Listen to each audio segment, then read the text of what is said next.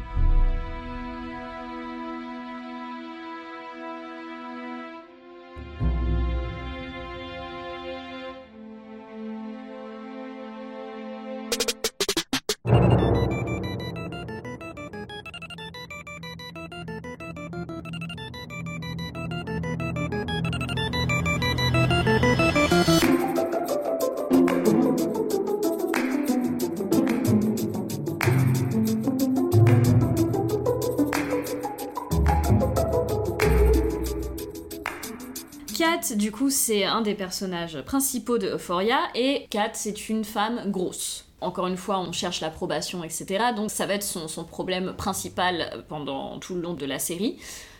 Kat, c'est... Pour le coup, on fait de l'empathie avec elle. Donc quand elle était petite, elle a grossi d'un coup. Et euh, ça a complètement changé sa relation euh, bah, avec, tout, bah, avec tout le monde, globalement. Et dans la saison 1, elle réussit... Alors, on va, en reparler, mais en gros, elle réussit à tourner le fait qu'elle soit grosse en avantage, entre guillemets. Il y a deux caractéristiques principales pour Kat, à savoir qu'elle est grosse et qu'elle est vierge. En 10 minutes, on lui redit deux ou trois fois euh, qu'elle est vierge. Ça, c'est pas possible à 16-17 ans d'être encore vierge. Non. Donc du coup, elle couche avec un mec euh, random. Sauf que pas de bol, le mec la filme. Euh, la vidéo fait le tour, bien sûr, de ses camarades de classe, de tout le monde, etc. Toute la saison 1 va être sur le fait de retourner cette vidéo à son avantage, parce que cette vidéo fait beaucoup, beaucoup, beaucoup de vues sur un site pornographique très connu. Et du coup, elle, en voyant ça, elle se dit mais il y a quelque chose à faire. Mm, mm. Et donc, elle est surtout le comment est-ce que you, pay me. ouais, genre vraiment que genre, comment est-ce que je peux me faire de la thune? Enfin, a priori, c'est possible et c'est même euh, assez simple entre guillemets. Mhm.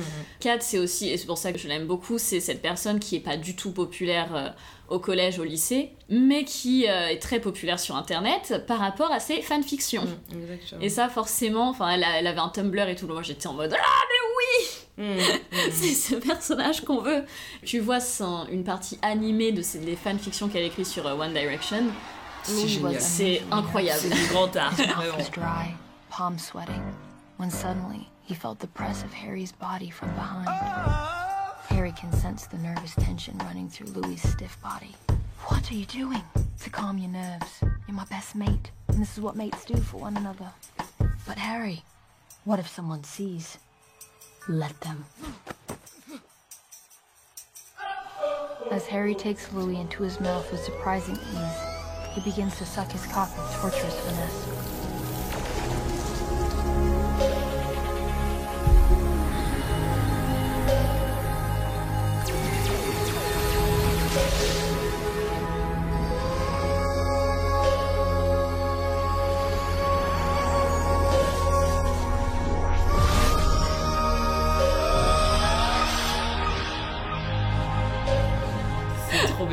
Et, euh, et c'est hyper drôle parce que, euh, ce que c'était pareil. Enfin, quand t'es au collège ou au lycée, que tu écris. Alors, moi, j'étais, euh, je suis légèrement plus vieille que les personnages, donc les fanfictions, c'est arrivé un tout petit peu plus tard. euh, Enfin, j'ai commencé à en écrire un tout petit peu plus tard. Et du coup, oui, mais toi, t'es trop saucé parce que t'as as la fanfiction trop commentée, t'as reçu la masse de commentaires hyper positifs, blablabla. Bla, bla, bla, et tu vas au lycée et c'est la merde en fait. Ouais. Et tu te dis, oh mon dieu, mais vous savez pas, mais en vrai, je suis célèbre.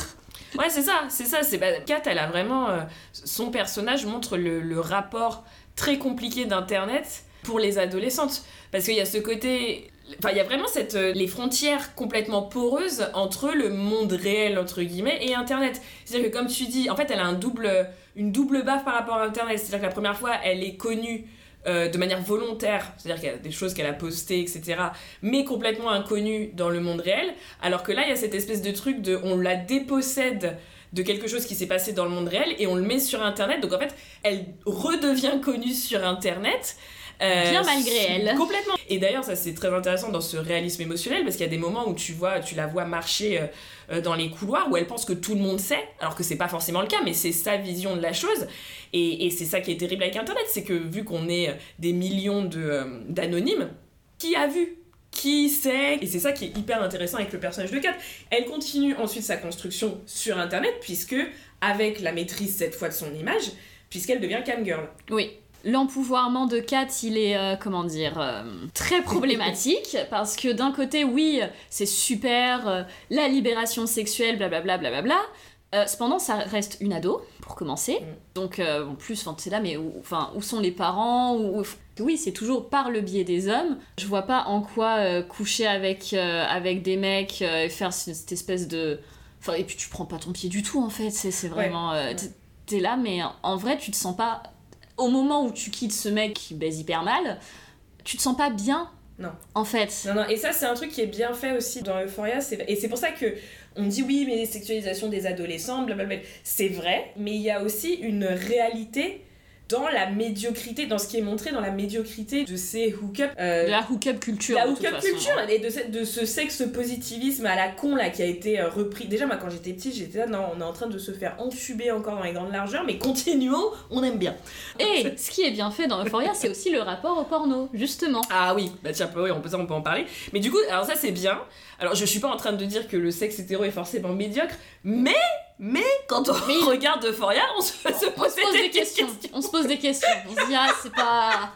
C'est pas ouf quand même. Et surtout qu'en plus, c'est vraiment un choix conscient du réalisateur. Et parce que je rappelle, juste comme ça, que le premier épisode de la première euh, saison, qui est une masterclass totale, n'a pas été réalisé par Sam Levinson, mais par une femme. Dont je ne me rappelle. Une femme. Elle en La fait des choses. hein. La fameuse une femme qui fait plein de trucs. Euh, voilà. on la Bah, salue, elle. on la salue, c'est encore elle. Merci. Même si, merci la femme, bravo la femme. C'est voilà. Euh, Mais donc qui, je veux dire, il y a une vraie volonté dans le sens où quand Sam Levinson est, est la femme.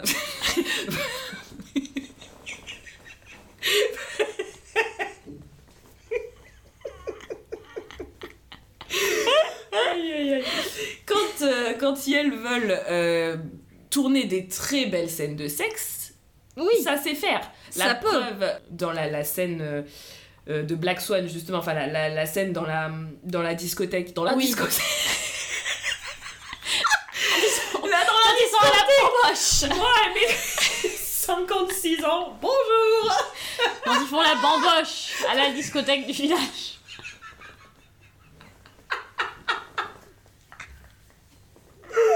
C'est c'est craquage À la discothèque, on Et donc, en boîte. non mais, c'est Je compliqué. danse le Mia. Je danse le Mia, exactement. Euh, donc, quand ils sont en boîte, la, la scène de sexe, en plus à moitié fantasmée et tout, est absolument sublime. Elle est magnifique. Les couleurs et tout, c'est sublime. Les scènes aussi de sexe. Alors, moi qui me gênait un peu, mais en fait, en revoyant l'épisode, je oh, c'est quand même vraiment bien fait. De euh, Jules, où c'est du cul euh, hétéro quand même. Dans l'épisode spécial de Jules, qui est aussi très bien fait. Donc, en fait, quand on veut bien filmer une scène de cul, on sait le faire. Ouais. Donc, donc, le fait qu'elle soit nulle et non avenue la et temps, dégueulasse. ça dit des trucs. Et comme tu dis, et, et ça je me dis, c'est... euh, Et c'est là que la série, enfin la première saison, faut faire un petit peu attention, parce que faut se rappeler que c'est quand même des enfants qui regardent.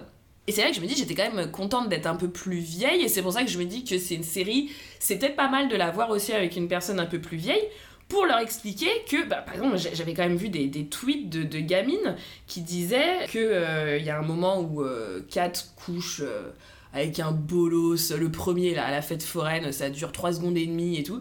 Le mec a l'outrecuidance de lui dire euh, T'as joui? Ou euh, C'était bien Ou je sais pas quoi, ça jamais de cas. Ça a duré 2 minutes en fait. Le Euh, t'as joui, c'est vraiment. non, oh là là. Tu oses? Ouais, Tu vraiment, oses? je... Vraiment? vous, vous avez vraiment l'audace. L'audace L'audace Et donc elle le regarde, elle lui fait non.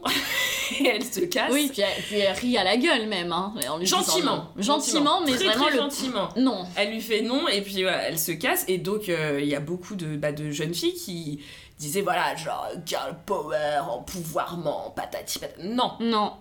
non, Et ça, et ça, je. non, je, je S'il y a des très jeunes personnes qui nous écoutent, non, vraiment. non. Non, non, et ça, et ça c'est un peu pour moi un échec, entre guillemets, mais un échec euh, peut-être conscient, peut-être une, une maladresse, peut-être une, euh, un je m'en foutisme de la série autour de ça. De quand même dire qu'il n'y a rien d'empouvoirant à se faire euh, tringler derrière un truc dégueulasse par un bolos qui, en plus, accessoirement, est majeur. Hein, Il y a quand même une petite différence. Si je crois qu'ils sont quand même protégés, je suis même pas sûre. Pas- on, on sait pas. On sait pas On sait pas. ça dure 30 secondes et demie. Enfin, tu vois, genre, c'est pas un pouvoir, hein, les filles. Vraiment, c'est. Si vous devez passer par là, passez par là, il y a pas de souci, on fait ce qu'on peut. Mais ne pensez pas que c'est un girl power move. Parce que le gars. euh, Enfin, après, t'as hein, des égos tellement fragiles. que, Ah, vas-y, non, Dieu Mais en vrai, il s'en tape. Oui. Voilà, lui, il a juste tiré son coup, il est content, euh, voilà. Et ça, c'est. C'est une petite limite de la série qui, moi, me m'a toujours un petit peu gênée. Ouais. Ce Ah ouais. côté très complaisant, pareil, m'a dit euh, qui perd sa virginité. Bon, bref, on va, on n'est pas là pour discuter euh, de la non-existence du concept de virginité, hein, donc on va Oui. dire vierge, c'est plus simple, voilà, tout simplement. Euh, mais euh, où le, bah, la narratrice dit quand même, euh, oui, mais elle était, elle a perdu sa virginité avec un gars de 40 ans, mais elle était in control, elle était en contrôle. Non, mais attends. Elle a 14 ans, l'autre il en a 40, il n'y a pas de en contrôle ou de je sais Oui, pas quoi oui. en fait. Enfin, c'est... Et ça, la série est toujours un peu complaisante. Oui, c'est un peu. euh, Oh, c'est pas ouf, mais on va pas en parler, vraiment. C'est ça. Parce qu'en plus, quand t'as Roux qui dit ça, est-ce que Roux dit ce que Maddy pense? Ce qui est possible que Maddy se soit construit. euh, parce que oui, t'as l'impression quand t'es jeune, quand tu couches avec des mecs beaucoup plus vieux, que t'es en contrôle alors que tu contrôles rien Mm. du tout en vrai, mais bon, au moins t'as l'illusion que. Donc est-ce qu'elle dit ce que Maddy s'est construit comme fantasme? Est-ce que c'est Roux qui dit ça? Mais ça serait c'est très bizarre de la part de Roux, Oui. on parle d'une adolescente qui a le même âge et tout, donc euh, she Oui, et knows. puis, et puis qui, et puis qui, bon, t'as fait son historique sexuel, c'est assez désastreux en plus. Oui, Donc, Oui, euh, Ouais. tu vois, je pense qu'elle a pas le recul pour se dire oui, je pense qu'elle avait, elle se sentait en contrôle, mais en vrai, tata, non. ouais, ouais, non, pas- mais tout à fait. Donc, du coup, vraiment, c'est c'est un peu. Bah là, il y a peut-être un peu la voix du narrateur, enfin du créateur.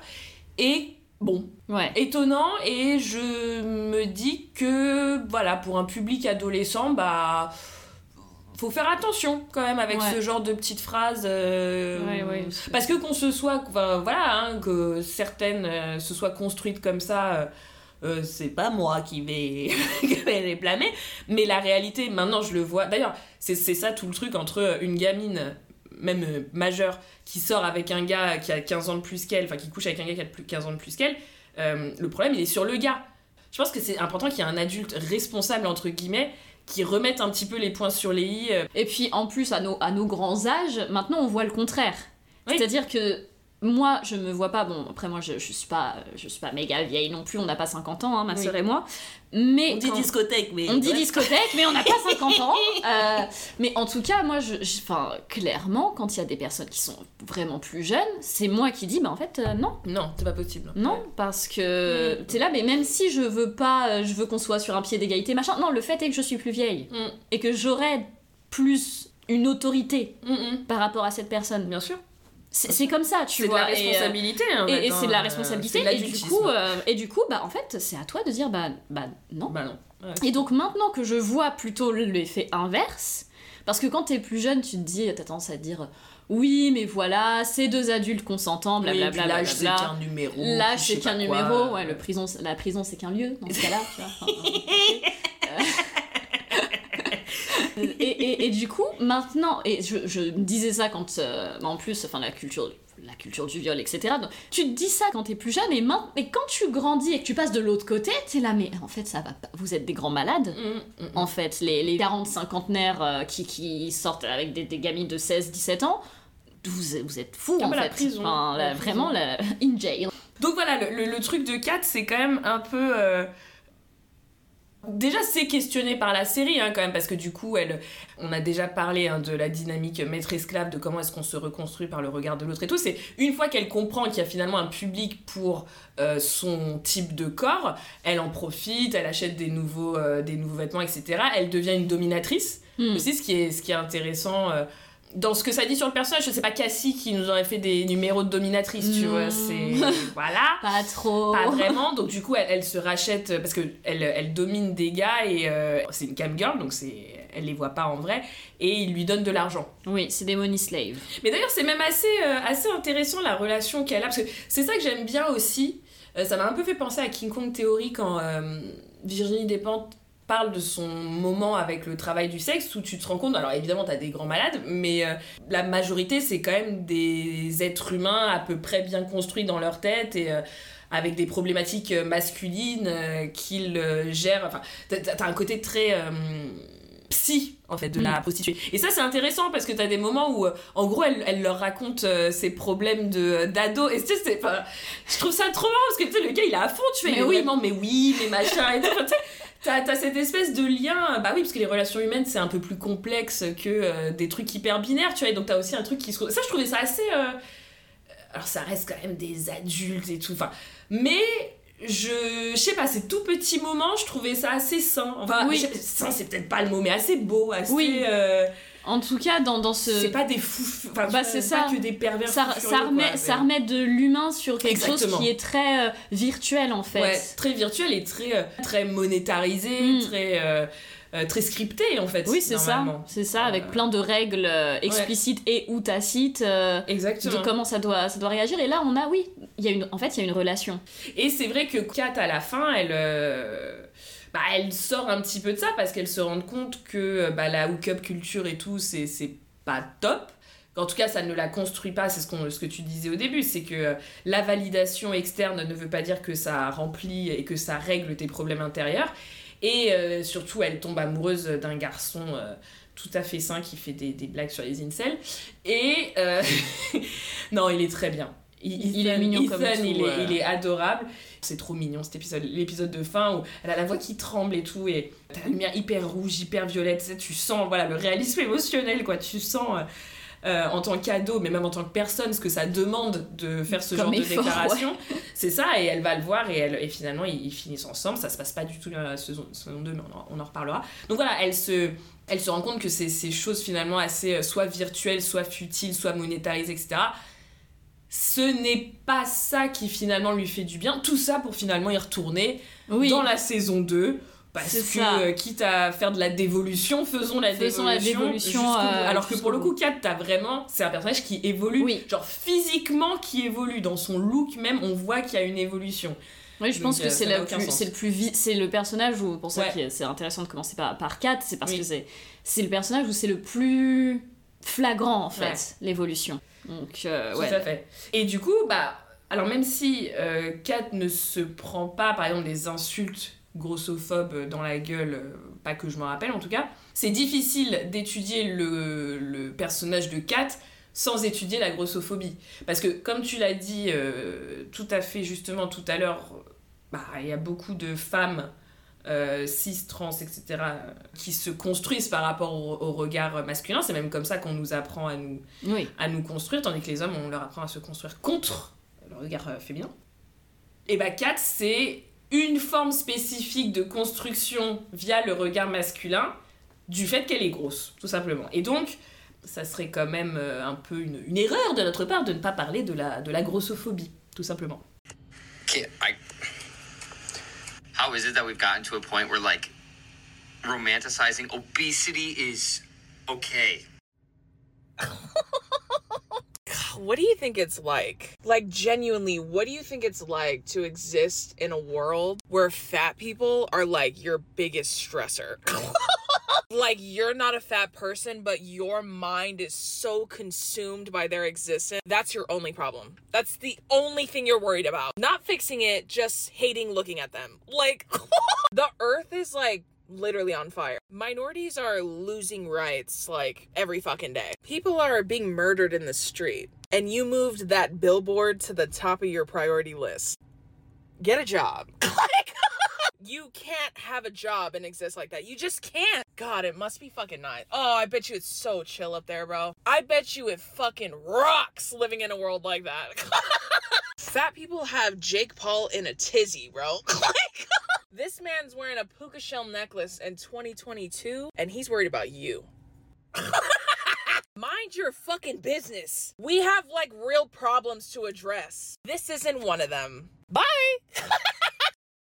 Pour entamer notre discussion sur la grossophobie, pendant le, projet euh, Who Needs Feminism, qui a besoin du féminisme en 2011, il y a eu une, une femme a soumis une, une phrase qui était J'ai besoin du féminisme parce que les gens me disent que je devrais être reconnaissante que mon violeur ait voulu avoir des relations sexuelles avec moi. Voilà. La violence. La violence. Alors la définition Wikipédia, je vais vous la, lire comme telle, elle est assez marrante parce que dans la définition, il y a de la grossophobie, même si la personne euh, donne quand même une bonne définition et je pense à essayer de faire au mieux, mais au final, les mots qui sont employés sont interrogeants. Donc on a, ça désigne l'ensemble des attitudes et des comportements hostiles qui stigmatisent et discriminent les personnes souffrant d'un excès de graisse corporelle. Donc on a souffrant. Excès de graisse corporelle par rapport à quoi? C'est quoi du coup le référentiel Il faut toujours se poser la, question. Elle a pour origine, parce que euh, la dernière fois ma soeur tu nous avais fait un laïus sur le l'indice de masse, je sais pas quoi. Oui, l'IMC, l'indice de masse corporelle. Oui, oui, non mais en gros, c'est par rapport à ta taille, tu dois avoir un certain poids. Et euh, moi, si on regarde mon IMC, je suis morte. Au contraire, je suis tellement mince par rapport à ma taille. Dans la catégorie, je dois être morte. Google says you don't exist. c'est ça. Donc, du coup, euh, si on se base. Vraiment, c'est pour ça que tu as raison de parler de référentiel. Si on se base là-dessus, bah, ça, ça veut rien dire. Je suis d'accord qu'il qu peut y avoir des problèmes de santé par rapport à son poids, etc. Mais là, ça dit rien moi je ne connais pas le, les luttes des personnes grosses, mais à chaque fois que je vais euh, à la médecine du travail, c'est toujours. Euh, mais qu'est-ce qu'on peut vous dire pour que vous mangiez plus? Et enfin, tu vois, et c'est toujours comme ça. Ouais. C'est-à-dire que comme mon IMC est négatif, quoi, du coup, on se base sur un référentiel stupide pour me prêter des maladies, a priori, que je n'ai pas. Mm -hmm. Pour moi, ça va, euh, heureusement, mais ce qui, pour beaucoup de personnes, ça crée les dites euh, maladies. Mm, exactement. Et alors pour continuer sur la définition, elle a pour origine un ensemble de préjugés et de stéréotypes négatifs à l'égard des personnes en surpoids ou obèses. Alors encore une fois, surpoids, c'est-à-dire sur par rapport à quoi? Euh, Voilà. Euh, notamment en relation avec des supposées caractéristiques comportementales qui leur seraient attribuables ou à travers la culpabilisation de leur pathologie. ok Pathologie Donc vous êtes mal, vous, vous êtes, êtes, gros, malade. bah vous êtes malade. Et bah Allez. arrêtez Tout simplement. Les plus gros stéréotypes sur les personnes grosses et obèses, c'est un manque de volonté de vouloir changer, un manque d'énergie de, de, et aussi le fait de mal se nourrir. C'est-à-dire que forcément, si j'ai ce poids-là, ça veut dire que je mange McDo tous les jours, que je, euh, que je consomme que des produits gras, des produits sucrés, que je suis avachie sur mon canapé toute la journée à rien faire et que c'est pour ça que j'ai ce corps-là et que c'est de ma faute. Et ça, je pense que c'est plus violent parce que bah, c'est totalement faux déjà. Et que même si c'était vrai, c'est vraiment la violence gratuite qui sert à rien, qui fait rien avancer du tout. La grossophobie, elle se manifeste vraiment de plein, plein, plein de manières et c'est partout, tout le temps. C'est euh, par exemple pas trouver de vêtements à sa taille dans des magasins, euh, dans n'importe quel centre commercial. Moi, je fais du 48. C'est souvent des fringues de mauvaise qualité pour euh, s'habiller en grande taille. Là, quand on nous dit non, mais faut pas acheter de fast fashion, tout ça. Désolé, j'ai pas le choix. C'est pas avoir sa place dans les transports en commun être serré dès qu'il y a des accoudoirs par exemple. Et puis après, c'est tout ce qui est de, de l'ordre de la violence, de l'humiliation, de, discrimination à l'embauche. Euh, il y a la grossophobie médicale. L'accès aux soins peut être plus compliqué, mais même juste la violence des médecins. Oui, quand on me dit euh, fais un régime, fais du sport, bah moi souvent je me dis mais euh, vous pensez qu'on n'y a pas pensé à faire ça en fait? J'ai essayé, en plus du sport j'en faisais déjà. J'en ai fait toute ma vie et ça va pas empêcher le fait que je grossisse. Pour moi c'est vraiment de l'absurde ce, cet argument parce qu'on voit bien que les chiffres, à chaque fois dans les médias, on nous les dit. Il y a tant d'obèses, en 2050, il y en aura tant, ça ne fait qu'augmenter, il y a un problème, c'est général. Mais par contre, je vais te dire à toi que c'est ta faute parce qu'il suffit juste de manger des légumes et d'aller faire du sport. Ben non, c'est pas, c'est pas logique. Donc la grossophobie, comme un peu beau, enfin bon voilà, toutes ces espèces de phobies sociales, bah c'est pas une phobie, mmh. hein, euh, on n'a pas peur, on n'a pas peur des gros, hein, c'est voilà, c'est une des nombreuses structures de hiérarchisation qui sont inventées pour nous pourrir la vie, encore et toujours. Euh, c'est à, croiser, à la croisée entre la misogynie, le classisme et souvent le racisme. Alors, les mecs gros sont aussi stigmatisés euh, dans le sens où le, le référentiel euh, de ce que doit être un homme n'est pas un mec gros, hein, c'est Mm, clairement un homme sûr. musclé, etc. Mais ils ont quand même leur place du côté de la masculinité hégémonique grâce à nos amis les geeks, bah justement les Judah Pato et compagnie là, les personnages qu'ils ont créés. euh, c'est ouais, c'est une nouvelle forme de masculinité hégémonique qui n'est pas le mec euh, l'Apollon en gros, qui est un peu en dessous, mais qui est quand même une masculinité hégémonique, tu vois. donc, Oui, et euh, puis, euh, puis tous les les dad les bod. dad bods. Non, mais quoi, ça, les là- dad bods. C'est super. Ouais. c'est sexy. Ah, d'avoir de la bidoche et tout, ouais. euh, c'est hyper sexy, mais, sur toi, meuf, non. mais pas sur Par contre, c'est marrant quoi. Bon. Alors le classisme et le racisme, je vais le mettre ensemble parce que tout simplement, comme dirait la, comme dit le tweet, tu n'es pas moche, tu es juste, juste, pauvre. Et bah c'est pareil un peu sur la grossophobie, c'est-à-dire que le poids dépend quand même. Alors à part évidemment si. Alors déjà il y a votre métabolisme qui joue, Oui. ça c'est clair. Il y a en plus si vous avez des pathologies, mais même sans parler de pathologie, évidemment ce que vous mangez ça joue. Et si vous mangez de la merde parce que parce que vous êtes pauvre tout simplement, il y a quand même des chances que, euh, bah, que vous soyez plus gros. Les, les Hadid, là, outre le bistouri et compagnie, c'est normal qu'elles soient minces, parce que je pense pas qu'elles mangent McDo. Même si elles font des lives où elles, font, elles mangent des, des burgers. Et... Euh, bref, Bah oui, ça, ça, ça tombe comme ça. c'est ça. Comme tout le monde le sait. Hein Ah là là, il y en a vraiment, ils sont bénis des dieux, hein, c'est impressionnant. Et en plus du, du racisme, parce que. Alors je vais revenir sur le classisme euh, quand je- je- j'aurai fini le, le racisme, mais il y avait euh, Drew Afualo qui parlait de, de ça en particulier, parce qu'elle est. euh, donc c'est une, une influenceuse, c'est un peu notre. notre Notre déesse. notre déesse, voilà, tout à fait. Et c'est une personne maori, je crois. Samoane ou maori Je sais plus. Je sais Samoane, plus. je crois. Samoane, en tout cas, en, en tout cas une, euh, en tout cas une personne pas blanche, et puis surtout ouais, une euh, native. Alors Oui, d'où je ne sais pas, mais euh, c'est Maori Samoane, je sais pas, c'est un des deux. Donc c'est une meuf qui est très grande, très forte. Et où elle l'a raconté à un moment, j'écoutais un des épisodes qu'elle fait juste, qu'elle faisait sur, justement sur la grossophobie, parce que euh, une des premières lignes d'attaque des hommes, parce que ça vole très très très haut, c'est de la, la traiter de grosse. hein, Oui. Parce que grosse est une insulte, comme tout le monde sait. Ouais, et ça, elle le répète à chaque fois. Fait le, le jour où vos deux neurones vont comprendre que grosse c'est pas une insulte, genre waouh, peut-être que vous passerez à autre chose en termes d'insulte et ce sera waouh. Euh, bref, elle a raconté euh, dans un, dans un épisode de, de podcast qu'elle fait avec sa sœur aussi d'ailleurs. Elle racontait que euh, sa mère lui avait dit euh, dès le début, enfin dès le début, à l'adolescence où je pense que c'était un moment où elle disait bah voilà j'aimerais avoir le corps, enfin ressembler à telle telle telle personne. Euh, sa mère lui a dit tu n'auras pas ce corps là. Parce que génétiquement parlant, on n'est pas, fait faire. comme ça. Enfin voilà, c'est c'est les, les- c'est des populations avec des corps très forts, très grands, très puissants, etc. Que ce soit femme ou homme. Et donc, euh, bah, même si tu t'affames, déjà, il faut pas que tu le fasses, et même si tu t'affames ou quoi, ok, de toute manière, tu seras toujours forte, et donc ça sert à rien. Donc, il y a en plus un côté raciste qui est, bah, tout simplement, euh, oui, euh, il y a des personnes qui, du fait de leur ethnie, entre guillemets, ne ressembleront jamais, et tant mieux pour elles, à Claudia, à Claudia Schiffer. Ça permet aussi de réfléchir à la beauté en Occident, Oui. cette espèce de femme enfant qui n'a pas de forme, qui ressemble à un porte-manteau, qui ressemble un peu à un mec. qui ressemble. Ouais. C'est ça, ça dit des choses. Bon, ça, bon, c'est pas du tout un sujet, mais j'ai une de mes meilleures potes qui faisait, euh, qui était dans la très haute couture. Et il faut parler des créateurs de mode et de leur délire pédophile. Ah mais c'est ça. c'est ça qui Euh. n'a pas de poils du tout. On rappellera que les catégories, les seules catégories de personnes qui n'ont pas de poils, ce sont les enfants. Ouais, ouais, non, non, c'est très, très, très questionnant. Et puis, pour. Alors, je, je repars juste du côté du. Maintenant qu'on a fait racisme, classisme, parce que la dernière fois, je regardais une, une vidéo TikTok qui expliquait qu'au niveau du poids, euh, c'est pour ça que le poids, c'est c'est politique, en fait qui faisait un tour de bagnole dans je sais plus quel endroit des États-Unis. Et ça montrait que dans le quartier noir, parce que c'est très ségrégué, chez nous aussi on a ça, mais bref, on avait des stations essence et des McDo à coller aux stations essence. Voilà, point barre. Dans les quartiers blancs, t'avais pas de station essence, pas, pas de McDo à coller aux stations essence en tout cas, t'avais moins de stations essence. Et puis, bah, euh, c'est là que t'avais les, les supermarchés bio. Donc à partir de là, évidemment, euh, la différence de poids, et puis accessoirement, c'est une mort lente. Oui. Euh, L'obésité, enfin les... Alors je suis pas en train de dire que... euh, Bah si, en fait, si vous bouffez de la merde, a priori, vous allez vivre moins longtemps. Oui. Enfin, je ah oui, non, là-dessus, c'est prouvé. Là. Il n'y a pas de. de- Voilà. Donc, il y a ségrégation. Enfin, le, le poids a une, euh, vraiment une importance dans la réflexion, même dans l'aménagement du territoire, tu vois. Oui, ah mais complètement, complètement. Et avant qu'on nous dise, non, on parle, là on parle d'obésité, on parle pas de, on dit pas que toutes les personnes grosses sont forcément obèses, blablabla. Oui, oui. Non, on parle vraiment juste au niveau de comment c'est construit géographiquement. Le poids est politique dans le sens où oui, on va plutôt faire en sorte qu'une certaine catégorie de population soit plus grosse. Tout à fait. Tout à fait.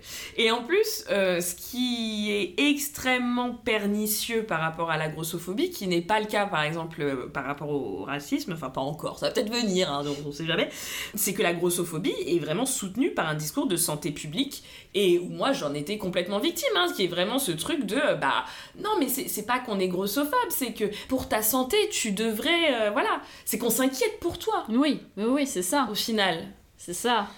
Enfin, moi, c'est un truc qui je m'en suis rendu compte de manière empirique en commençant la boxe. Moi, j'avais vraiment cette idée de, bah oui, en gros, euh, tu t'as ce côté en plus, incapacité de se contrôler, etc. Enfin, si tu manges bien et que tu fais du sport, t'es pas gros. Hmm. Alors bon, bien sûr que tu vas prendre du muscle, etc., que tu vas t'affiner, tu vas, enfin voilà, en faisant du sport, c'est c'est évident, et en mangeant correctement, même bien sûr, enfin, il y a une- aussi une question de métabolisme, mais je me suis vraiment rendu compte à la boxe, quand je me suis rendu compte que, bah, en fait, tous les corps sont différents, et que t'avais des corps gros, des personnes qui me mettaient une race totale sur le cardio, tu vois. Et là, tu te dis, ah Et cette personne est plus forte, elle fait plus de séances que moi, elle a plus de cardio, etc. Donc, alors, tu te dis, pourtant, elle a ce corps-là. Bah oui, elle a ce corps-là parce que c'est son corps, en fait. Et ça, c'est aussi très très intéressant. Et il y avait, il y a pas mal de. Enfin, moi j'aimais bien ces vidéos sur TikTok où t'avais euh, des meufs qui étaient, euh, bah, du coup, euh, voilà, qui, qui étaient. même pas- moi j'appelle même pas ça grosse, tu vois, mais en forme, avec un peu de bidou, etc. Et qui étaient là, genre, bah. Voilà, ça c'est mon corps quand je fais trois fois du sport par semaine, parce que j'aime ça. Et que je mange bien, je me fais plaisir, euh, je fais pas n'importe quoi, tu vois, mais, mais je, mange bien. Bah en fait c'est mon vrai corps. Parce que mon corps de, de mannequin, euh, mais où en fait j'ai envie de me tirer une balle euh, parce que je mange que de la salade et ça devient une, ça devient une obsession. Oui. Ah bah ça sur les photos, c'est exactement le corps que la société qui te dit qu'il faut avoir. Mais je suis Oui, malheureuse. je suis hyper malheureuse en fait. C'est ça, donc le, pro- le, enfin, le problème qui n'est pas un problème, mais c'est Liso a fait pas mal de vidéos aussi là-dessus, c'est qu'à un moment, on a tous et toutes notre corps et il serait temps de l'accepter et de l'aimer comme il est. Je suis pas en train de dire qu'il faut bouffer McDo tous les jours, c'est pas du tout ça. Mais moi je le vois, hein. enfin avant j'étais euh, aussi, euh, aussi mince que toi, mon corps a complètement changé pour euh, des questions de métabolisme et d'hormones, etc. Mais c'est le corps que j'ai en étant forte, en faisant beaucoup de sport, en étant forte et en mangeant bien. Donc c'est mon corps quand il est content, quoi. Oui, Je- donc ça. je pourquoi, Ouais. pourquoi je devrais le changer? Et tu, et t'as- tu m'avais fait une super bonne réflexion un jour quand on en parlait, bah, c'était aussi par rapport à un influenceur sur TikTok qui disait que de toute manière, tout ce qui est euh, fitness et compagnie, t'as pas ce corps-là parce que tu fais ce sport-là. Tu fais ce sport-là parce, Parce que t'as ce corps-là. Clairement. C'est Clairement, enfin, il y, a- il y a des, enfin, personnellement, je pense que c'est pour tout le monde pareil. Il y a des sports sur lesquels je sais que je vais aller, notamment vers l'athlétisme, parce que j'ai des grandes jambes. tu vois, enfin, c'est tout. Tout à fait. Et ce qui est encore pire, alors, pardon ma soeur, je vais être euh, un peu, euh, I'm going to, euh, to shame you, mais non, mais typiquement toi avec ton corps, tu pourrais faire l'influenceuse fitness alors que tu Oui. fais pas du tout de sport. Alors que je fais pas de sport. Ça, ça serait Ah, la, blague totale, mais ça marcherait parce que t'as le corps qui est ciselé pour ça, tu vois, et qui donnerait l'illusion que. Ouais, euh, ouais. C'est ça. Sauf que non, en fait, j'ai un métabolisme qui fait que c'est tout. C'est ça. Donc, C'est ça. euh, Ah, et d'ailleurs, euh, petit instant, euh, autre œuvre de pop culture que j'aime beaucoup, parce qu'en ce moment, en ce moment, on est à fond sur Sandman avec, avec ma sœur, et je repensais à Good Omens, qui avait été écrit par Neil Gaiman et Terry Pratchett. RIP. Et donc, il y a une série euh, faite aussi euh, sur, ce, sur ce, ce livre. C'est l'Apocalypse dans ce livre-là. Et donc, il y a les quatre cavaliers de l'Apocalypse qui arrivent, dont Famine. Et Famine, on pensait le trouver euh, dans je ne sais quel bidonville où euh, tout le monde meurt de faim, etc. Pas du tout. Famine, on le retrouve à la tête d'une entreprise dont on ne dira pas le nom, mais qui est euh, dans une entreprise de fast-food. Ça commence par Mac et ça finit par Donald. Oui, clairement. Et en fait, il est à la tête d'une entreprise de fast-food où il euh, fait tout pour que le, le- le burger basique, quoi, il n'y ait aucun, il n'y ait rien Aucun dedans. nutriment, ouais. Aucun nutriment. Et donc famine est là. Il Ouais. se trouve pas du tout dans un endroit où tu te dirais, voilà, il n'y a pas de nourriture du tout. Non, au contraire. Ouais. Il se trouve là où il y a le plus de nourriture. Tout à fait. Et ce qui est, bah, ce qui légitime, en tout cas, ce qui appuie ce qu'on était, euh, ce qu'on disait tout à l'heure par rapport aux stations-service et, ça. au- et au fast-food, quoi. Donc C'est c'est ça, donc. c'est très très malin. de- Ouais, de- Vraiment, c'était, bon, tous les personnages sont hyper bien construits, mais celui-là en particulier, j'étais ou bien vu, Ouais, bien vu, ouais. bien vu. Mm. Donc euh, voilà, voilà, petit aparté. Tout à fait, très bonne aparté, ma sœur. Et donc, pour euh, finir, enfin, pour moi, la grossophobie, c'est un petit peu. euh, alors, enfin, en tout cas, le, rapport. euh, pathologisant que notre société a au poids, ça me fait un petit... Alors attention, je suis pas en train de... C'est pas la même chose, mais ça me fait penser à la manière dont, dont les SDF... Enfin, quelle est la fonction sociétale des SDF Tu vois, c'est parce qu'en vrai, on pourrait... Enfin, après, il y a des gens qui veulent rester dans la rue, mais on va dire... vous voyez de quoi je parle, quoi Euh, On pourrait loger toutes, Oui. enfin, tout et tout, tous les SDF. Enfin, voilà, ça ne poserait absolument aucun problème. Mais on les laisse dans la rue pour te montrer, attention si tu files pas droit, voilà ce qui Voilà pourrait t'arriver. Et Voilà pour- ce qui va se passer. Exactement. Et pour moi, les personnes grosses, c'est la même chose. Tu vois, t'as vraiment ce côté-là euh, où la société les, les présente comme des animaux de foire. Attention, si vous ne faites pas attention, si justement, si, vous n'êtes pas dans le contrôle, euh, vous pourriez ressembler à ça et on va vraiment vous le faire payer euh, plus, plus, plus, plus, plus, quoi. Et donc, ce qui est intéressant avec Kat, c'est la sexualité des femmes grosses, au final. Il y a la grossophobie dans le couple aussi, parce que euh, les corps sont fétichisés ou alors rejetés complètement. Les messages sur mon gros corps, j'en reçois tellement que je les compte même plus. J'accepterai tout et n'importe quoi comme rapport, puisque de toute façon, je dois pas avoir beaucoup d'occasions. Comme euh, plein de gens de 25 ans, moi je, je suis sur Tinder depuis longtemps. Moi j'ai pas une photo juste de mon œil, euh, j'ai juste des photos de moi, de mon corps. euh, on me voit bien sur mes photos sur Tinder. Je, je peux pas compter le nombre de messages où on me parle tout de suite du fait. Même si ça se veut pour des compliments, Ah, j'adore les rondes, machin. Puis après, j'ai eu, euh, toi qui as l'air de bien aimer la bouffe, tu dois, tu dois, tu dois bien sucer, un truc comme ça. Enfin, bah, bonjour déjà, moi c'est Marie, enchantée. Euh, et ça s'appelle la, la fétichisation des corps gros, c'est-à-dire que les femmes grosses, euh, on aurait plus d'appétit sexuel. Comme on serait un peu vulnérable, qu'on n'aurait pas trop le choix, bah, hop, on coucherait avec tout le monde, tout ce qui passe, etc. C'est embêtant parce que parce que c'est que des clichés, et que c'est discriminant, et que j'ai pas envie qu'on me parle euh, de, mes seins, de mon cul, de tout ce que vous voulez euh, euh, quand je dis bonjour à quelqu'un, quoi. Parce que on pourrait dire que la sexualité des femmes grosses, elle est un peu menacée dans une, une espèce de dichotomie qui est inéluctable, qui est... Enfin, ça oscille entre le manque de désir inhérent au fait qu'elle soit grosse et la fétichisation extrême. Donc euh, c'est sain. Il y a un vrai tabou sexuel euh, autour des, des femmes grosses. Et, et je lisais des, des articles sur de cette très belle, euh, très belle pratique encore qu'on appelle le hogging, du coup que j'ai découverte, j'étais ravie.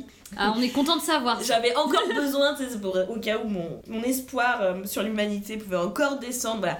Alors, le hugging, c'est une pratique exclusivement hein, pratiquée par les hommes hétérosexuels qui, en gros, s'attaquent aux femmes grosses. Ils vont faire semblant de, les, hum, bah, de leur faire la cour, etc., jusqu'à coucher avec elles, mais en fait, c'est une blague euh, parce que, parce que t'as vraiment cru que j'allais m'intéresser à toi, tu vois ça fait partie des nombreux rites, entre guillemets, que la masculinité a inventé euh, pour euh, se construire, tout simplement.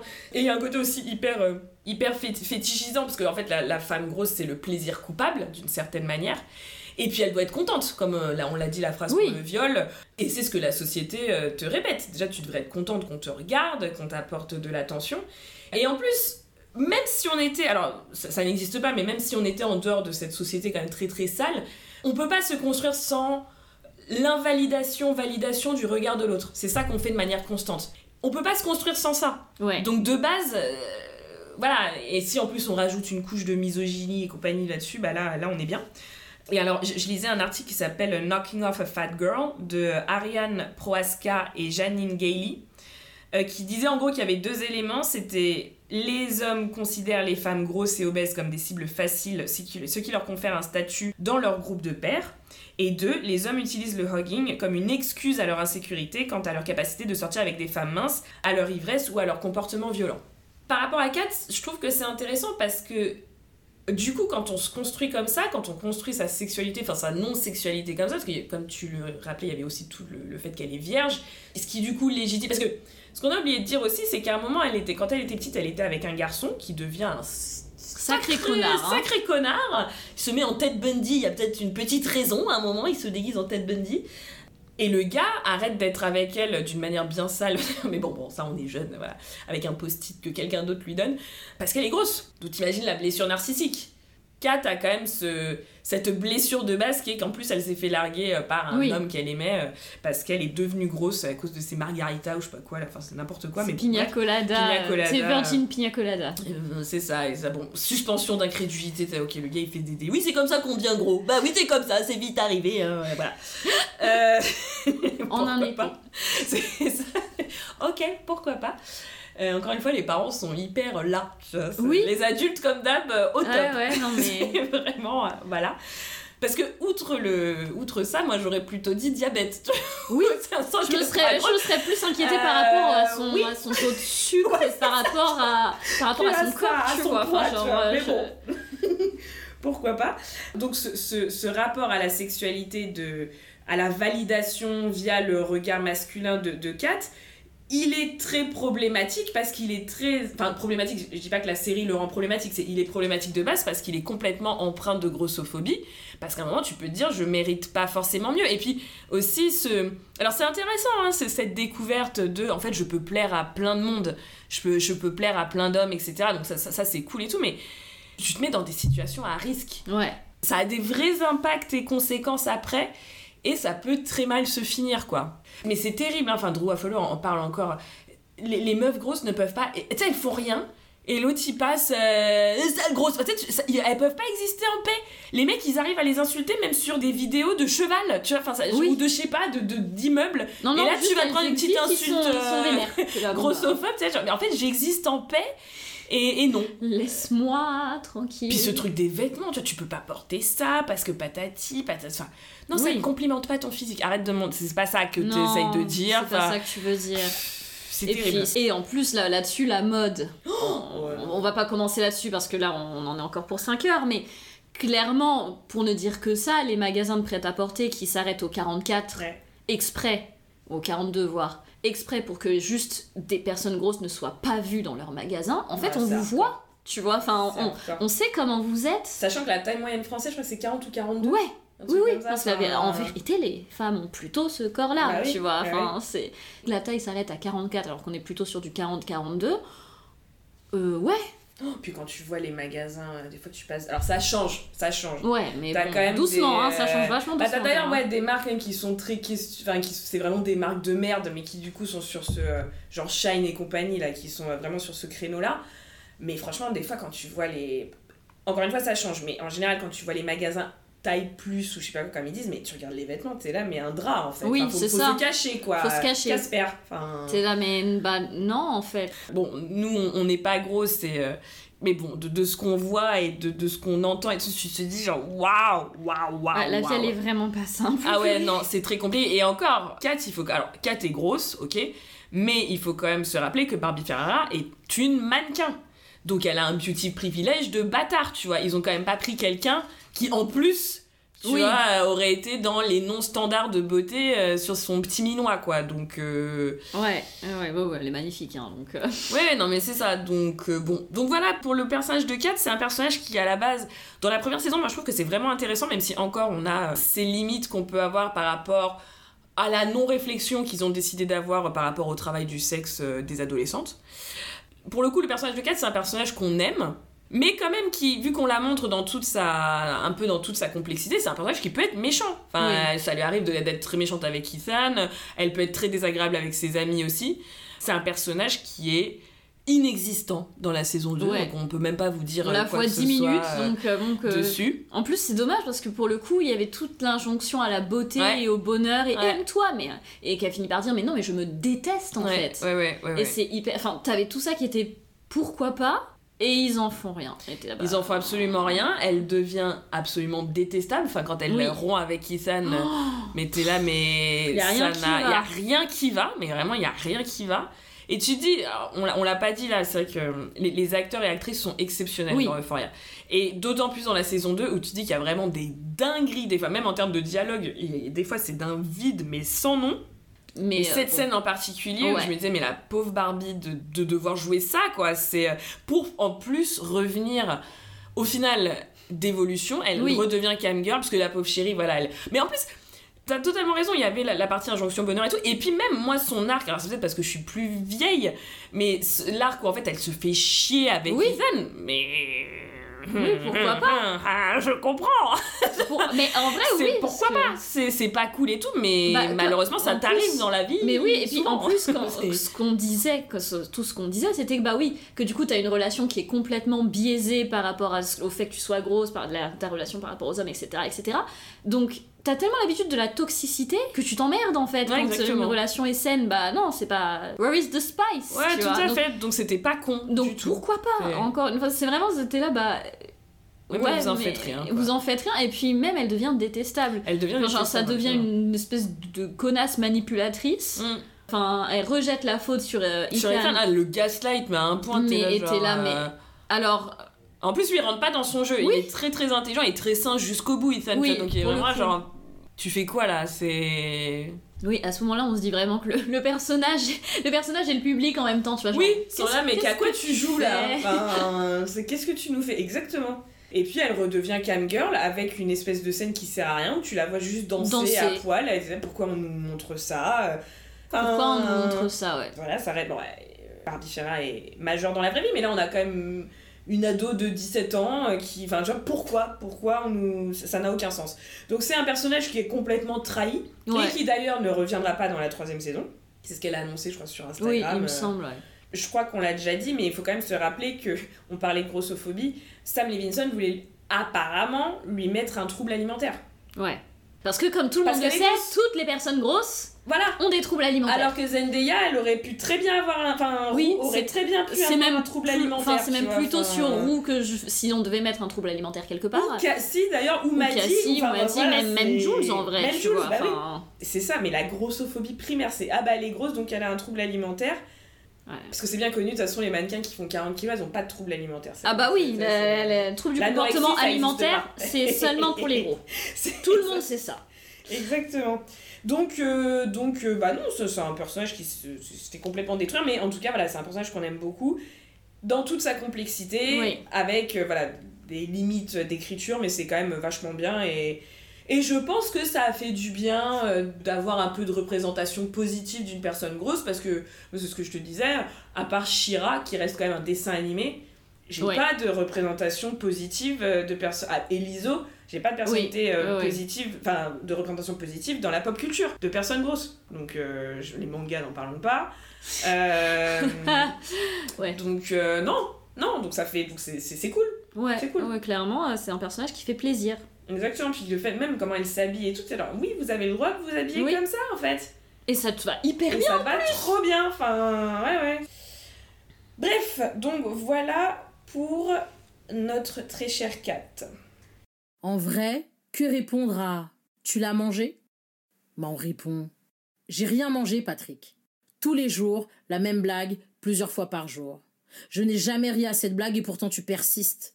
T'es juste un harceleur qui humilie les gens. Je ne suis pas responsable de ta non-éducation, Patrick. Je ne sais pas pourquoi tu fais ça et je m'en fiche. Ça s'arrête aujourd'hui. Être gros et glorieux, c'est s'aimer en dépit du monde. Ne vous écartez pour personne, ne rasez les murs pour personne, ne mourrez pour personne, ne laissez pas ces serpents siffler sur vos têtes. Votre corps est votre maison, ne laissez jamais personne habiter dedans sans votre accord et gratuitement. Continuons Ouais. sur une autre forme de nécessité de la validation masculine. Oui, et qui est euh, bah, un peu aux antipodes finalement de la grossophobie. De Ouais. la... C'est un autre problème, mais c'est. Bah pour moi c'est un peu la, les deux faces d'une même pièce, Ouais, tu vois. exactement. C'est c'est la même chose, mais euh, pris à l'envers. Donc on va parler de Cassie et du beauty privilege du coup. My body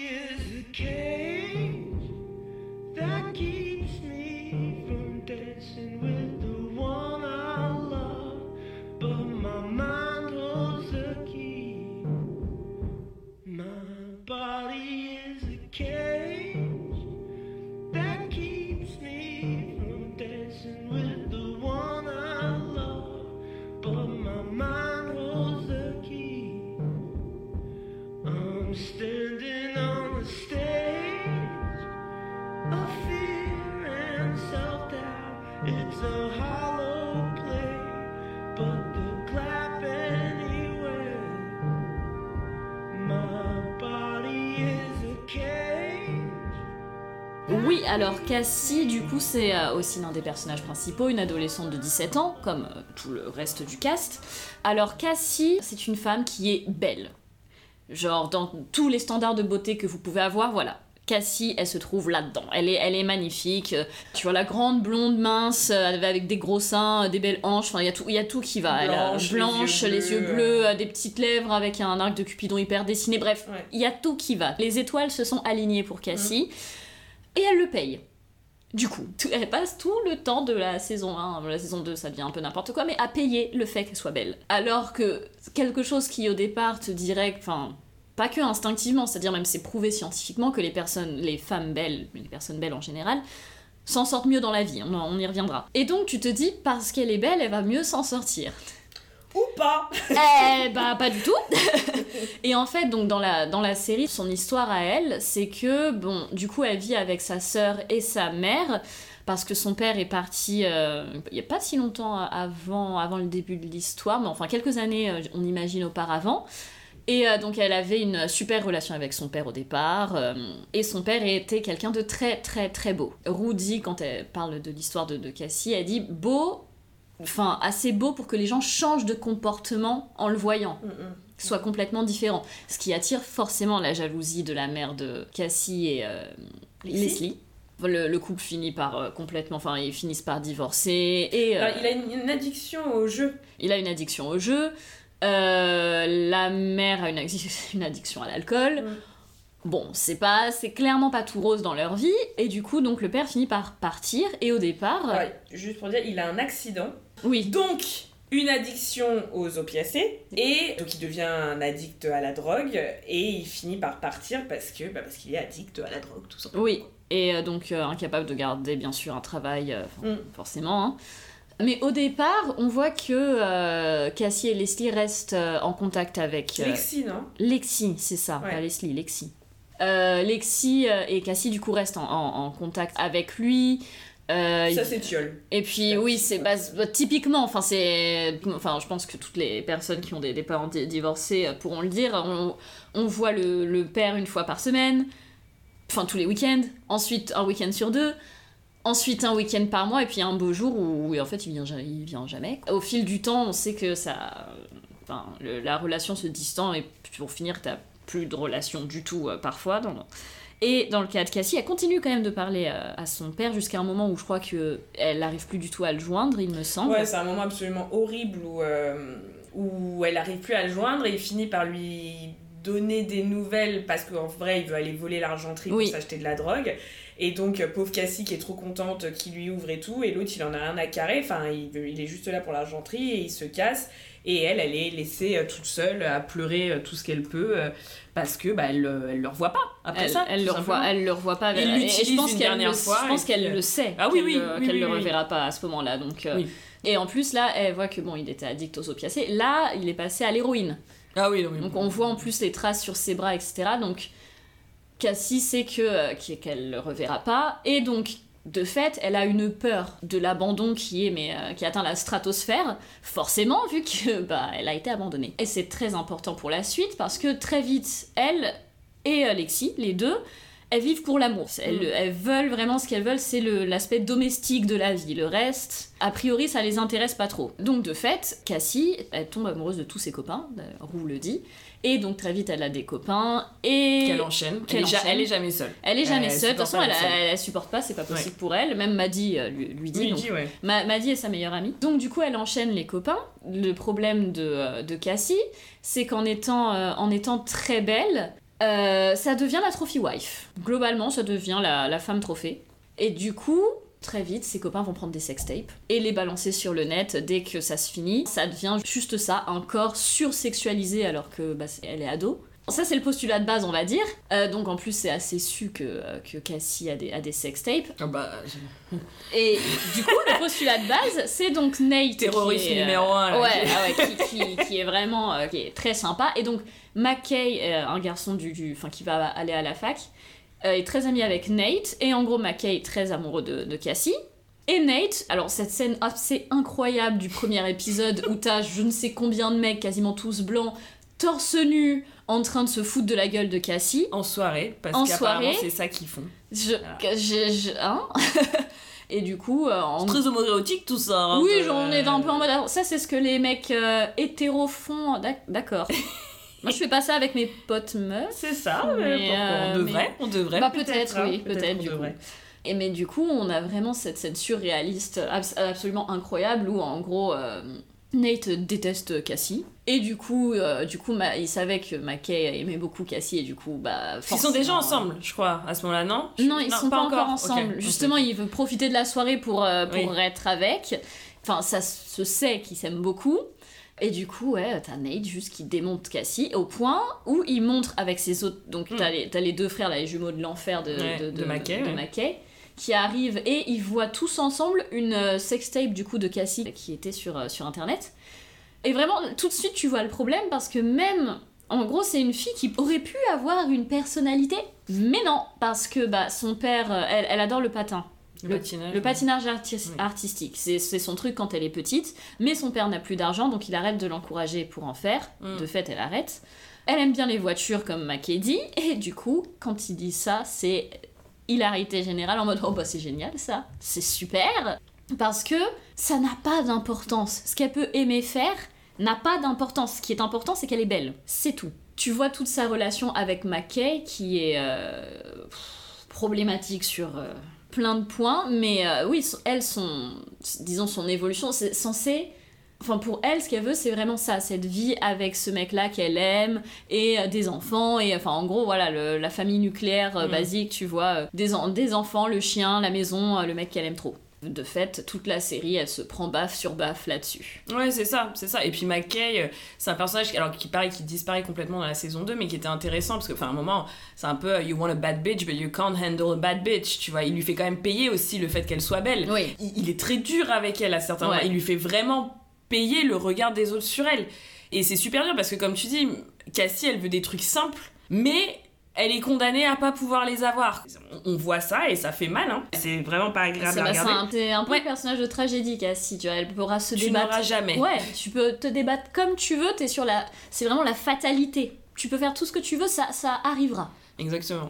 Et Cassie, bah, alors on dit qu'elle a des daddy issues, donc euh, bon, nous on va arrêter de, d'employer ce, ce- ça veut, ça veut rien dire, hein, c'est, enfin ça veut rien dire, c'est un peu dégradant euh, comme formulation. C'est l'archétype, en tout cas, de la meuf qui a des angoisses d'abandon créées par un mec qui, tout simplement, est démissionnaire. En fait, on va remettre la, Le parent démissionnaire. voilà, quoi. le parent démissionnaire. Donc on va remettre la lumière là où elle doit être. Hein. C'est pas la meuf qui a les daddy issues, c'est le daddy qui est parti.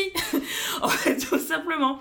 Et, et c'est vrai que Cassie, elle, elle, elle ne fait que s'en prendre plein la tête. Et c'est pour ça que c'est intéressant par rapport au Beauty Privilege. Et c'est pour ça que moi, au final, c'est un personnage, en tout cas dans la première saison, surtout quand je l'ai revu, que j'ai beaucoup aimé, parce que c'est un personnage que de base je devrais détester. Ou pas forcément détester, un petit peu détester, ou au moins d'en avoir rien à carrer d'elle. C'est, euh, Parce que tu parles des sextapes, mais euh, t'as quand même des scènes où on voit qu'elle a pas. Non seulement elle a pas envie qu'on la prenne en vidéo, mais elle a juste pas envie de sexe. Oui. Donc c'est des viols en fait. Enfin, il y a un moment une, par rapport à une fellation où. euh, Enfin, moi, franchement, en le revoyant, en plus, ça m'a vraiment. euh, Enfin, ça m'a fait. Limite, j'avais un haut le cœur parce que. Euh, parce que Sydney Sweeney, euh, toute républicaine qu'elle est, elle joue très très bien. Et, et ouais, il y a ce moment de. En plus, on est, on est peut-être. euh, Il y a peut-être beaucoup de femmes qui, qui connaissent ça, où tu, tu vois dans ses yeux la, Oui, la résignation, Ouais, tu vois. Et bon, bah, quoi. allez, j'y vais. Et pff, ça, ça fait mal au cœur, qu'encore une fois, c'est une mineure. Euh, donc c'est des viols, hein, enfin faut arrêter de tourner autour de... Non, en fait, c'est... Voilà. Euh, elle, pareil, euh, ce que Kat vit à petite échelle, Cassie, elle le vit depuis je sais pas combien de temps. Parce que tu te rends compte que c'est pas une vidéo qui a été mise sur Internet, c'est énormément de vidéos d'elle qui ont été mises sur Internet. Donc euh, voilà. Comme tu dis, elle est... euh, complètement, mais on va reparler du beauty privilège, mais elle est complètement déterminée par sa beauté et par rien d'autre. Dans le sens où même au moment où elle va se faire avorter, t'as sa mère qui lui dit pour la réconf en pensant la réconforter, tu es belle. Alors, bon, je sais pas, c'est cool. Bah, c'est bah, bien. c'est bien. Je vais quand même me faire avorter après, donc je, Voilà, je sais pas donc, trop si... euh, euh, Voilà, c'est voilà. Bon, elle est objectivée à un niveau qui est ignoble, c'est-à-dire que t'as quand même un moment. euh, Et c'est vrai que je vois aussi parce que Ted Bundy là, qui à un moment, euh, bah, il veut coucher avec elle, elle... parce que Cassie, c'est ça aussi, c'est que c'est un personnage qui est quand même fort. Quand elle en a marre et tout, elle te le dit quoi, et elle tient et tout. Elle est très très sensible, mais euh, voilà, elle tient son bout de gras euh, quand il faut. Et l'autre, elle l'envoie chier et il lui sort mais des trucs abominables, mais en plus qui sont. Enfin, moi, la, la- la misogyne au fond de moi était là, mais c'est tellement vrai. Enfin, c'est. C'est vraiment ça qu'on considère pour certaines meufs belles. Enfin, genre. euh, Ted Bundy, c'est du coup Daniel euh, dans, le, Oui. dans, la, dans la série. Qu'est-ce que Ted Bundy fout Mais qu'est-ce qui s'est passé? Oui, c'est vrai, vous avez précisé. Où il lui dit de toute manière, tous les mecs qui te diront qu'ils veulent autre chose que ton corps, c'est faux. Tu vois Daniel, come on. Cassie. on. Daniel, I'm. I feel really drunk. I should just go home. What, are you joking? No, I'm, I'm sorry. Sorry for what? Who the fuck do you think you are? What? Well, this is literally the second time you've done this to me. So if we're not gonna fuck, then what are we doing? Are you being serious? You think I'm here because I'm interested in you? And what you have to say or what you think about things as if you're so fucking interesting? Fuck, are you dumb? You came on to me, remember? And ever since then, you show up, you lead me on, and then you whine about your fucking boyfriend. Like every time you start talking, I think to myself, who the fuck does this girl think she is? You are so fucking boring. Hey, I'm gonna be honest with you because no one else will. Any guy who says he's interested in you beyond just fucking you is full of shit. So good luck with your boyfriend. Oh, you're crying now. What else is new? Et en plus, il dit ça parce que Cassie veut pas coucher avec Oui, elle. dans le rageux. C'est vraiment, Ouais, le- ouais. c'est vraiment le vieux mec qui rage, quoi. Mais en plus, le truc, c'est qu'il le dit avec une espèce de stoïcisme. C'est hyper violent. Et en plus, parce que c'est. Enfin, là, Ted Bundy est en train de dire ce que la société euh, pense euh, tout bas, euh, tout haut, en fait. Enfin, elle pense très haut déjà. voilà, on n'a pas besoin de Ted Bundy pour ça. Euh, Bon, on a dit qu'elle a une relation quand même très euh, difficile avec euh, McKay, parce que McKay, il faut quand même. alors, lui aussi est dans le délire de validation, parce que Ah bah, euh, tu l'as dit, c'est le pote de Nate, mais c'est encore pire que ça, c'est qu'il est dans l'équipe de football américain de Nate. Nate, c'est son capitaine, entre guillemets. Oui, même pas entre C'était, guillemets, ouais, c'est- ouais, c'était ouais. son capitaine. Mackay a un gros truc par rapport à ça, c'est-à-dire qu'il est bon, mais au final il est pas assez bon, il y a un problème avec son père qui le pousse, etc. etc. Accessoirement, c'est l'un des rares mecs noirs. Oui. Quand même, comme tu disais tout à l'heure, à un moment, euh, quand ils sont là en mode euh, tous à poil, ils sont. enfin, Tous blancs, il ouais, je quasiment hein. que des hommes blancs. Donc, t'as aussi ce comment je me positionne, même par rapport à Nate et tout. Enfin, c'est. C'est quelqu'un que tu dois pas froisser et en même temps, euh, c'est un fou furieux. donc, oui, c'est euh, l'alpha voilà. mâle basique, c'est le chef de euh, meute. Voilà, c'est exactement ça, c'est le chef de meute. Mais ce qui, ce qui fait qu'il. euh, il- bah voilà, il- des fois il se comporte très mal avec Cassie. Il y a un moment, par exemple, en même temps qu'il est un peu drôle, parce qu'elle est en train de le texter. Et. euh, parce que oui, on n'a pas parlé du fait que Cassie trompait McKay euh, quand elle en a un petit peu marre. Bref, ça c'est peut-être un, un sujet pour tout à l'heure, mais enfin, les textes apparaissent un peu comme dans Sherlock, et c'est hyper mal écrit parce qu'elle est souille. Et l'autre, tu sais, c'est comme les connards où tu leur mets un parpaing et ils font OK. c'est genre l'irrespect est total. Euh, et donc l'autre, il lui fait euh, I think you're drunk, tu as le gaslight au dixième degré. Alors oui, bah peut-être, mais c'est pas ça le sujet. Et dont un moment où, enfin, déjà la première fois ça m'avait choqué, mais la deuxième fois j'étais juste là, mais t'es vraiment une sous-merde. C'est très. Il y, a- des vraies compréhensions de la manière quand même dont les, les, les, les structures de hiérarchie autour du patriarcat et tout fonctionnent dans Euphoria qui, qui est quand même. Qui, qui sont assez, assez intéressantes. Où t'as un moment où ils sont tous les deux. Et euh, t'as des mecs qui décident de la. euh, Parce que c'est un truc de fratrie, je crois. Ouais, enfin, ouais, c'est la, soirée de... Intronisation Ouais, euh, en fratrie ou je sais pas quoi. Ou d'ailleurs, c'est Cassie qui est quand même la bad bitch du truc, parce que c'est grâce à Cassie que, que Mackay finit pas complètement humilié euh, sur cette soirée-là. Et même, même les autres mecs disent... euh, bah, je crois qu'ils disent bad bitch d'ailleurs. Mm, qui est mm. que, ah, putain, il a la copine la plus bad bitch de, de Bah oui. l'équipe, quoi. Bah oui, bah oui, bah oui. You want a bad bitch, but you can't handle a bad bitch. Bah, don't go for a bad bitch. Ouais, ouf. Et donc, t'as t'as un moment, voilà, un, un autre rite initiatique, comme tout. plein, plein, de- plein de rites initiatiques. Ouais, les Oui, frat boys en particulier. Les frat boys, c'est un peu spécial, hein, quand même.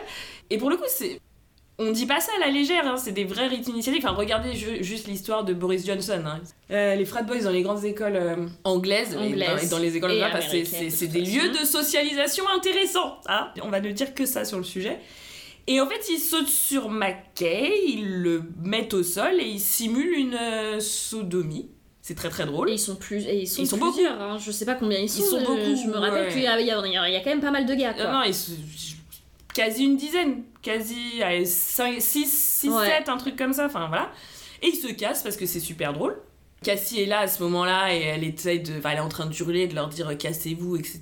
Mais bon, euh, voilà. Bah, Elle est toute seule, elle est à poil. Il y a six- il y, a six mecs différents, elle peut pas faire autre chose Voilà. que de. Bah, elle fait ce qu'elle peut. hein, Elle fait ce qu'elle peut, euh. elle fait vraiment ce qu'elle peut. Et donc les mecs partent, et, et là, euh, bah, est absolument dégueulasse, c'est-à-dire que bon, il, il va, il va dans la salle de bain, il chiale un coup et tout, et il revient et il couche avec euh, Cassie plus ou moins consentante. C'est nul. Ouais, en plus, Euh, elle lui dit Mais t'es sûr c'est- que c'est. C'est brutal, Ouais. nul, euh, enfin c'est vraiment de la merde. C'est en fait sa manière de reassert dominance, tu vois. C'est je récupère euh, ce que j'ai plus ou moins perdu là à cet instant, sauf que je le fais payer à ma meuf. Qui n'a rien demandé. Rien demandé, comme souvent, tu vois. Et puis pour le coup, Cassie, c'est vraiment une personne gentille. en ouf, plus d'être belle, alors parce que parce qu'elle est belle et du coup elle s'en prend plein la gueule, mais le fait qu'elle soit Elle gentille. est très gentille. C'est même là, comme ça.